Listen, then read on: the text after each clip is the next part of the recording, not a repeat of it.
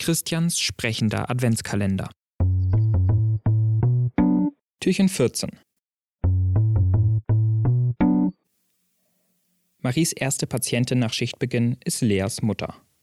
Seit fünf Tagen ist sie jetzt schon auf der Intensivstation, aber die Medikamente scheinen ihr noch nicht zu helfen.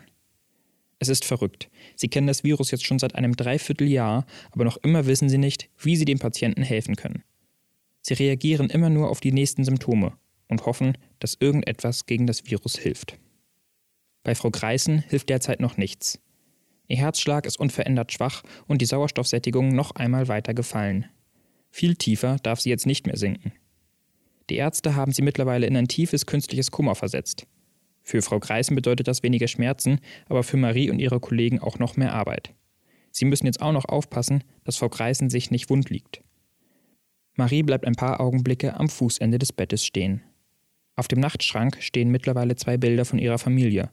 Auf einem erkennt Marie Lea, wie sie lachend auf einer Schaukel sitzt. Dann steckt Thomas den Kopf durch die Tür. Ach, hier bist du, sagt er. Ich habe dich schon überall gesucht.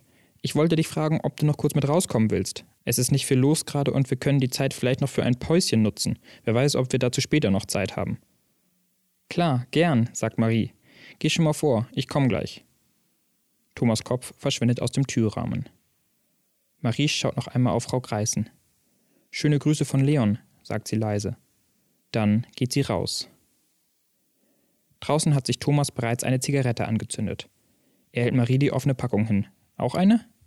Aber Marie winkt ab. Nee, damit will ich gar nicht erst regelmäßig anfangen. Thomas steckt die Schachtel in seinen Kittel. Wie geht es Frau Greißen? fragt er. Marie seufzt. Nicht gut. Ihre Werte gehen immer tiefer in den Keller. Wenn das so weitergeht, tragen wir sie mit den Füßen zuerst hier raus. Thomas nimmt einen weiteren tiefen Zug. Es ist unglaublich.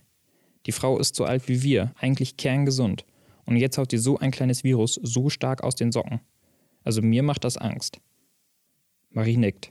Es trifft jetzt nicht mehr nur die Alten, auch die Jungen landen jetzt bei uns. Wenn das so weitergeht, müssen wir bald Patienten nach China verschicken, weil nur noch dort Intensivbetten frei sind. Thomas muss ungewollt lachen. das wäre traurig. Patienten um die halbe Welt zu schicken, nur weil wir uns hier nicht mehr um sie kümmern können. In dem Moment klingelt das Telefon. Thomas geht ran und Marie weiß sofort, dass sie jetzt schnell sein müssen, so laut wie der Gegenüber spricht. Thomas schmeißt die Zigarette auf den Boden, legt auf und reißt die Tür auf. Los, zu Frau Greisen, ruft er. Ihre Lunge versagt, wir müssen sie beatmen. Marie läuft ihm hinterher auf die Intensivstation, biegt rechts ab und holt das Beatmungsgerät. Sie denkt jetzt nicht mehr nach, sie funktioniert nur noch.